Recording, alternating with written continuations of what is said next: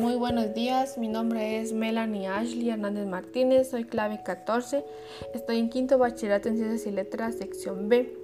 Hablaré sobre un texto bíblico donde Jesús representa el modelo de ética y moral. El texto bíblico dice, y rodeó Jesús toda Galilea, enseñando en la sinagoga de ellos y predicando el Evangelio del reino, y sanando toda enfermedad y toda dolencia en el pueblo.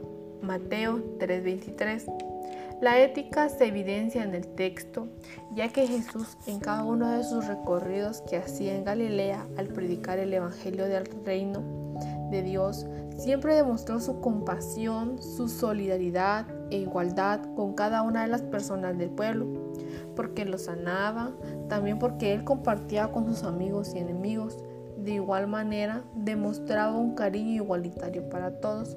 Jesús es la persona principal quien nos enseñó la ética en todo momento, ya que él practicaba la ética cristiana y que ésta radicaba en la práctica del bien y de las buenas obras, así como Jesús lo decía en el Evangelio. La moral también se evidencia en el texto, ya que siempre compartía su amistad y veía por cada una de las personas del pueblo, ya que los sanaba y les hacía una invitación para poder tener siempre el presente, el poder discernir sobre lo que era lo bueno y qué era lo malo. También una invitación para poder seguir el camino correcto. La moral de Jesús se basa en el mandamiento principal, el cual es amar a Dios y al prójimo. Por eso el amor de Dios se expresa en el amor a los hermanos. Otro momento en donde Jesús demuestra la moral es en la parábola del buen samaritano. Jesucristo nos enseña los valores de solidaridad, la igualdad y la dignidad humana. Por eso, invito a los jóvenes para que puedan tener a Jesús como modelo de vida.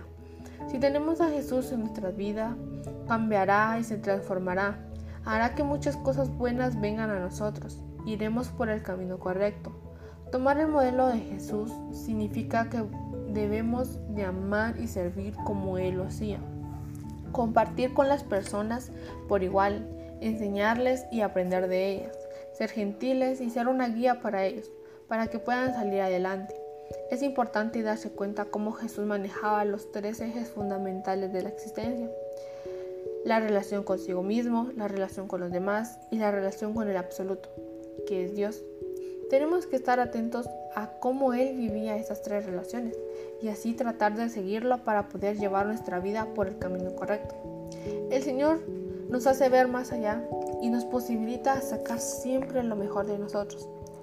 Si queremos ser luz del mundo, tendremos que vivir a la manera de Jesús, no solo porque es el camino, que nos uh, conduce a nuestra felicidad, sino porque de esa manera podemos provocar a otros a vivir de una manera diferente a como esta sociedad les propone. Muchas gracias.